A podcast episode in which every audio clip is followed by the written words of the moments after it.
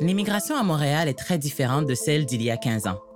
Je suis moi-même arrivé en 2005 et je le vois, je l'entends, je le lis. Bienvenue à la deuxième saison de Biais d'entrée, le balado qui favorise l'inclusion en entreprise des personnes immigrantes. Je m'appelle Déborah Cherenfant. Au cours des six prochains épisodes, j'accueillerai des experts qui proposeront des outils pour réussir cette intégration professionnelle. Je recevrai aussi des personnes immigrantes pour mieux comprendre leur réalité et les défis auxquels elles font face.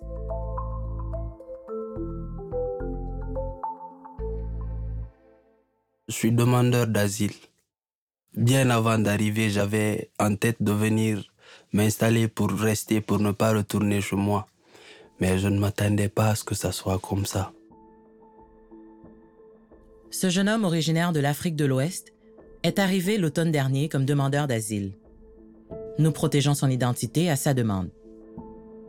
Je suis quitté le 6 septembre 2022. Ah, dans une atmosphère triste. Parce que là, je ne savais pas si j'allais revoir ma maman ou pas. Dans mon pays, même si tu as le droit de dire ce que tu penses ou ce que tu veux, tu peux pas par peur d'être tué ou par peur d'être mis en prison. Je me suis dit non, le mieux pour moi c'est de quitter. Dès mon arrivée, je devais commencer par ça, pour pouvoir avoir le papier brun. Donc j'ai eu un organisme qui m'a aidé dans toutes les procédures. Là, maintenant ça commence à aller parce que j'ai reçu le papier brun. J'ai fait ma demande de permis de travail, je l'ai reçu aussi. Là, j'ai commencé à travailler. Pour le moment, je me contente de ça. C'est la première opportunité donc. Là, je veux faire l'entrepreneuriat. Ça, c'est mon rêve, de créer ma propre entreprise. Qu'elle soit grande ou qu'elle soit petite, mais qu'elle soit à moi.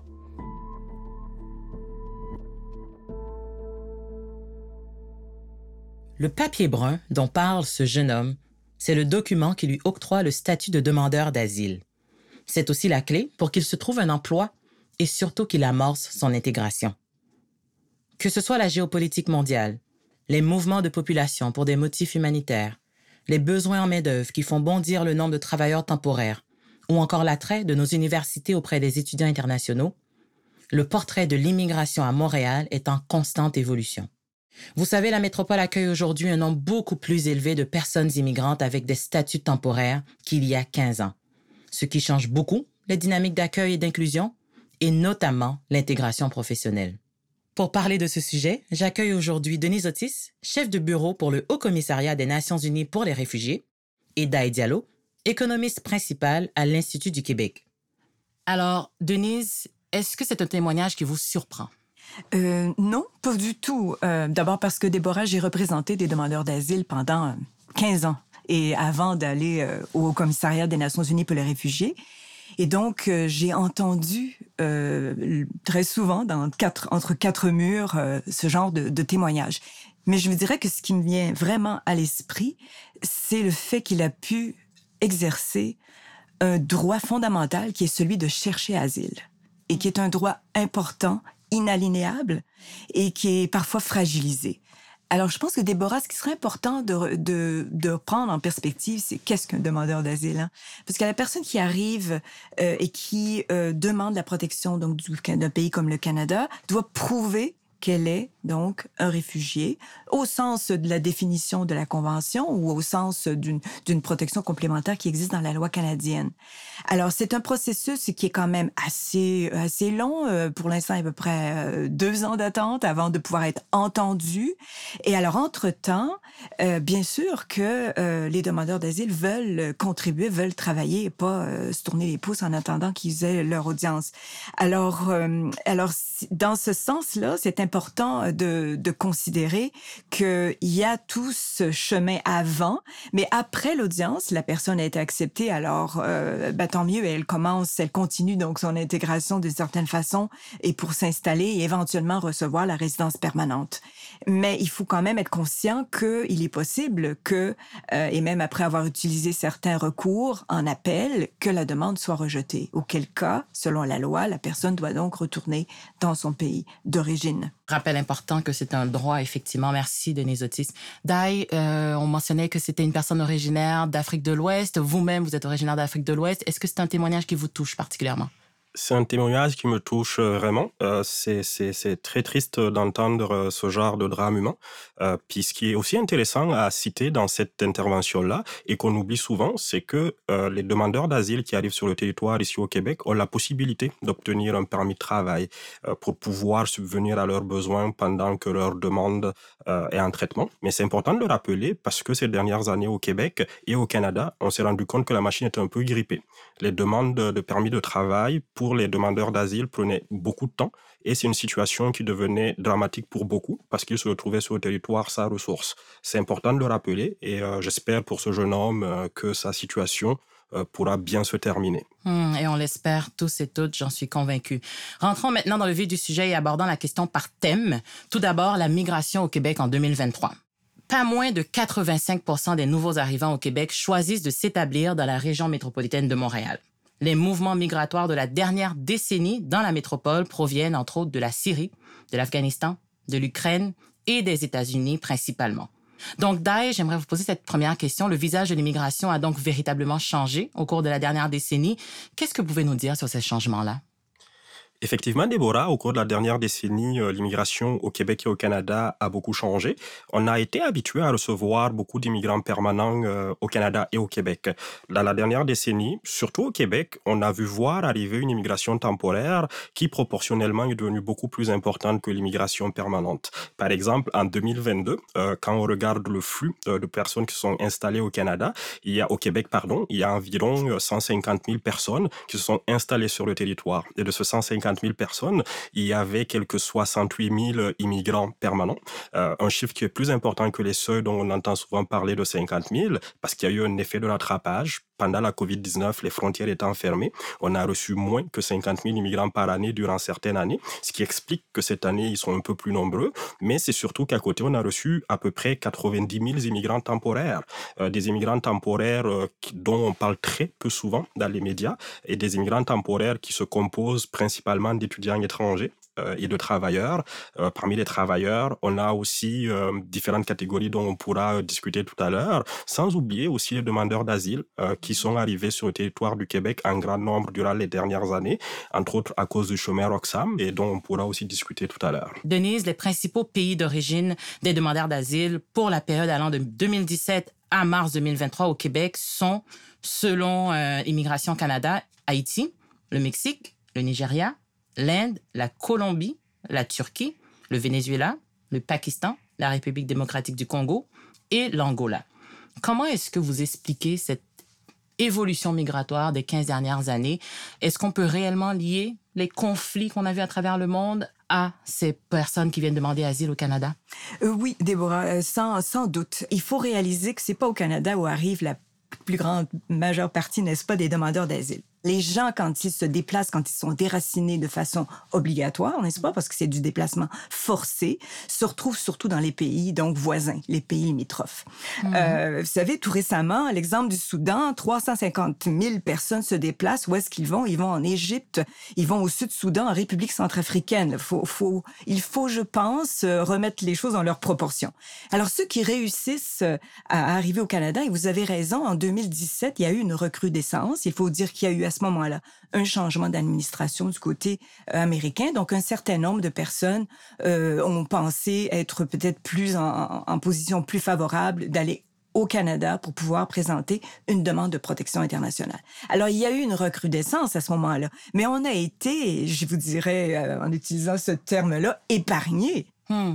C'est très important que vous contextualisez la question, Denise, parce que oui, avec les derniers mouvements, vous prenez l'exemple du Soudan, la majorité de ces personnes vont dans les pays limitrophes. Donc, ceux que le Canada reçoit, c'est un peu ceux qui ont réussi à faire ce voyage-là, parce qu'on s'entend qu'on n'est pas la porte à côté. Et euh, Dai rappelait tout à l'heure cette, cette notion-là et ce besoin, quand ils arrivent comme demandeurs d'asile, la nécessité d'avoir, de pouvoir contribuer à la société, on va le dire comme ça, donc de pouvoir chercher un permis de travail. Puis j'aimerais peut-être vous relancer la question d'Aïe à ce niveau-là. On parle d'insertion professionnelle des personnes immigrantes dans le cadre de ce balado. Est-ce que dans les dernières années, ça s'est facilité pour les personnes immigrantes qui sont arrivées sur le territoire en termes de demande pour un permis de travail? Comment ça se passe? Le constat général en matière d'intégration économique des immigrants au cours de la dernière décennie est extrêmement positif. Au-delà de la demande de permis, euh, ce que l'on peut voir sur le marché du travail, c'est que les taux de chômage des immigrants ont beaucoup baissé au cours de la dernière décennie. Entre 2012 et 2022, on parle d'un taux de chômage qui passe de 12% à 5%. On parle d'un taux d'activité qui augmente, un taux d'emploi en fait qui augmente, euh, qui passe de 72 à 82%, qui se, qui rapproche fortement des natifs canadiens et euh, fait en sorte que, au niveau de l'intégration économique, ces gens-là se retrouvent en meilleure situation.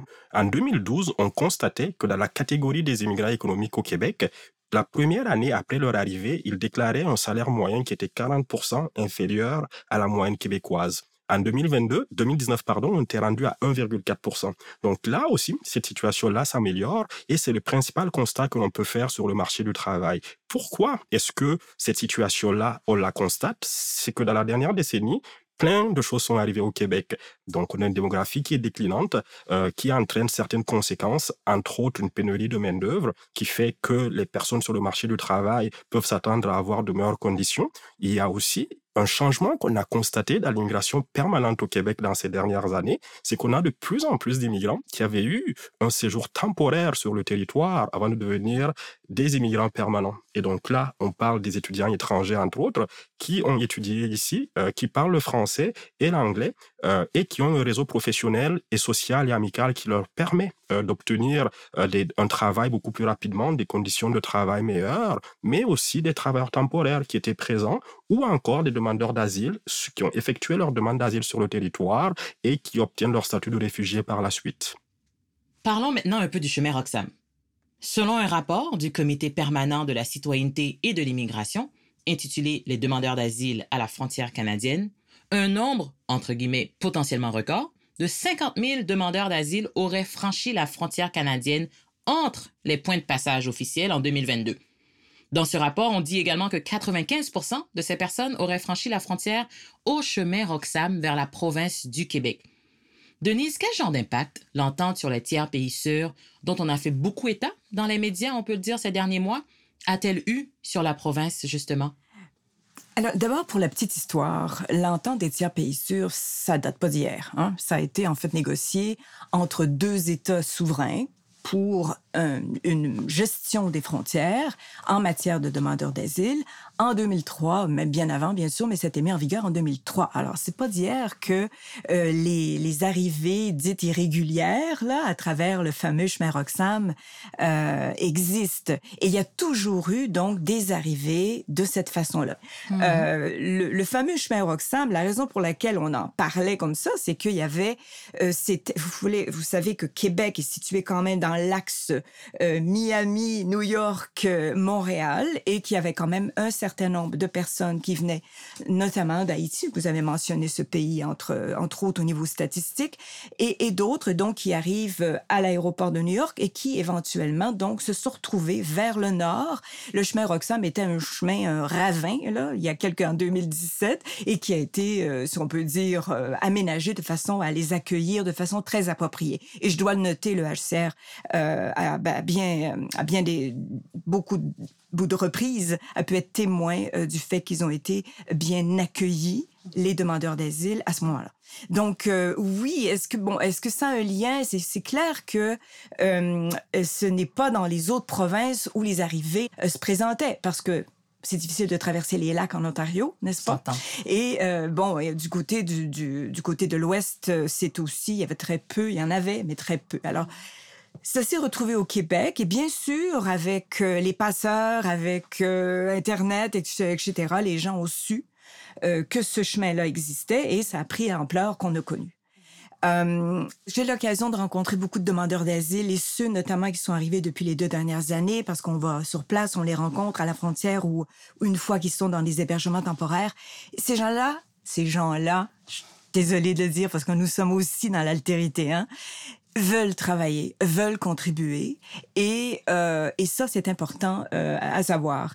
Euh, et je dois aussi rajouter que euh, l'année passée en 2022, 63% des personnes qui avaient demandé l'asile au Canada ont été acceptées, ce qui est un taux selon le HCR quand même assez fort. Maintenant dans les quatre premiers mois de 2023, ce sera 78%. Alors il faut commencer dès le départ l'intégration de ces gens-là, notamment à travers l'accès à un permis de travail, l'accès à un travail. Et, je le dis parce que même s'il y a un risque qu'éventuellement 20 hmm, ou plus ou 30 ne puissent pas être reconnus réfugiés, euh, reste que la grande, une grande proportion le sont. Alors, l'intégration doit se commencer le plus tôt possible lorsqu'ils arrivent au Canada. D'ailleurs, on va parler chiffres maintenant. En 2022, le nombre d'immigrants dans la province a augmenté de 150 000, soit un bond de 50 par rapport à 2019 c'est quand même une hausse qui est marquée entre autres par l'augmentation du nombre de résidents non permanents, dont la moitié est des travailleurs temporaires, selon Statistique Canada, bien sûr. J'aimerais vous entendre, Day. Est-ce que ces chiffres annoncés reflètent toujours la réalité du terrain et surtout les grands besoins de Montréal? Ces chiffres représentent la réalité euh, du terrain. Donc, euh, c'est les chiffres de Statistique Canada de 2022 et je leur fais bien confiance. Et d'une certaine manière, oui, euh, Montréal est l'une des plus grandes villes universitaires en Amérique du Nord. Donc, c'est normal qu'on ait une très grande proportion d'étudiants étrangers qui viennent chez nous pour effectuer leur cursus scolaire et dont certains, après, vont vouloir rester parce que vous savez qu'un étudiant étranger a la possibilité, une fois ses études terminées, à travers certains programmes au Québec, comme le programme de l'expérience québécoise, de rester Québec après pour demander une résidence permanente.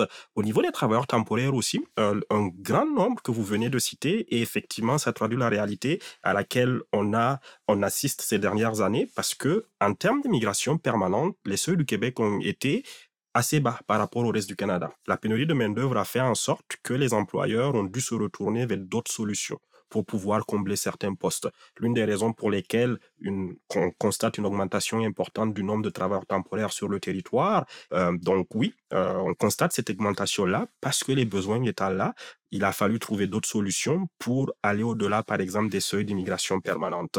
Et les demandeurs d'asile qui sont présents sur le territoire et qui peuvent travailler aussi pour certains euh, pendant leur séjour en attendant euh, d'obtenir euh, peut-être leur statut de réfugié, on constate aussi ce phénomène-là. Denise, est-ce que la société a une bonne connaissance du parcours migratoire des demandeurs d'asile, entre autres, pour faciliter peut-être leur intégration? Est-ce que les gens sont sensibles à ce que les gens ont vécu avant d'arriver sur le territoire? C'est une question très intéressante, euh, Déborah, parce qu'en fait, euh, on, au HCR, on a tendance à dire que communiquer sur les récits, mais surtout à partir des personnes elles-mêmes, n'est-ce pas? Parce qu'il n'y a rien de mieux qu'avoir, comme on a entendu tout à l'heure, un témoignage qui vient de la personne qui vit le déracinement.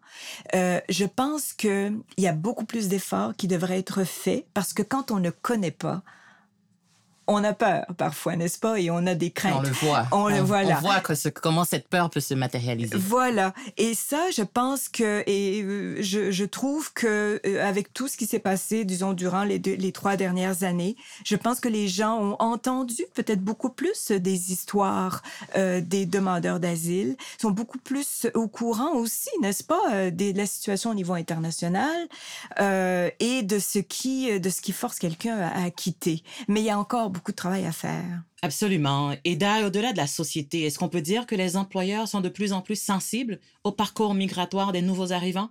Les employeurs sont de plus en plus sensibilisés. Les employeurs sont de plus en plus au courant de la réalité des immigrants. Dans la grande région de Montréal, à peu près 20% des emplois sont occupés par des immigrants. Donc, les employeurs connaissent de plus en plus ces parcours-là. Mais il y a encore des enjeux qui existent euh, parce que euh, on en parle rapidement, mais il y a une multiplicité de permis. Euh, en général, les, les conditions pour obtenir des permis sont assez complexes. Donc, il existe encore des enjeux à ce niveau-là où parfois, ben, certains employeurs peuvent craindre cette, cette paperasse-là que l'on pourrait avoir, par exemple, pour engager un, travailleur temporaire. Mais il faut signaler que des efforts sont faits dans, cette, dans ce sens-là par les gouvernements. Le MIFI, on parlait tout à l'heure d'aide à l'emploi région, par exemple. Le MIFI déploie de plus en plus d'initiatives pour accompagner les, les, les, employeurs pour mieux appréhender les questions d'immigration. Et juste une petite précision, d'ailleurs, le MIFI dont vous parlez est le ministère de l'immigration, de la francisation et de l'intégration. Denise, j'aimerais terminer peut-être avec cette question un peu philosophique. J'aimerais peut-être qu'on revienne à, un volet un petit peu plus humain, voire humanitaire, parce qu'on peut parler des immigrants et du potentiel qu'ils remplissent des emplois. On est dans un cadre de pénurie de main-d'œuvre. Mais est-ce qu'il n'y a pas des cordes plus humaines sur lesquelles on peut aller toucher pour sensibiliser un petit peu plus la société à accueillir ces personnes-là, pour éviter qu'on tombe dans la peur, ce dont on a parlé un petit peu plus tôt? Ben, je pense que, euh, comme dans tout ce genre de débat, ce qui est important, c'est la connaissance, hein, de te connaître un peu plus, davantage euh, les personnes, d'où ils viennent, quel genre d'itinéraire ils ont dû faire, pourquoi euh, le choix d'avoir quitté euh, et parfois, c'est des choix vraiment euh, déchirants. Il faut aller chercher l'altérité. C'est quand même nous aussi. Hein. Alors, je pense qu'il faut, il faut bien se documenter, bien réfléchir et, euh, et aussi tout simplement, tout simplement se souvenir qu'on est des êtres humains tous. Merci à mes invités d'aujourd'hui, Denise Otis et Daï Diallo, d'avoir partagé leur point de vue. Et un grand merci au jeune homme qui nous a raconté son parcours d'immigration. Dans notre prochain épisode, nous parlerons des visas de travail. Ils sont nombreux et le choix n'est pas toujours évident, tant pour les immigrants que pour les entreprises lorsqu'elles prennent en charge cette démarche. Billet d'entrée est présenté par la Ville de Montréal avec le soutien financier du gouvernement du Québec et produit par l'agence Sidley. Je m'appelle Déborah Cher-Enfant et je vous remercie d'avoir été des nôtres. À la prochaine.